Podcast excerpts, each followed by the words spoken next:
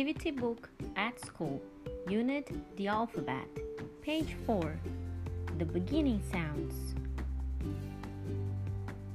Car. Hat. Cat.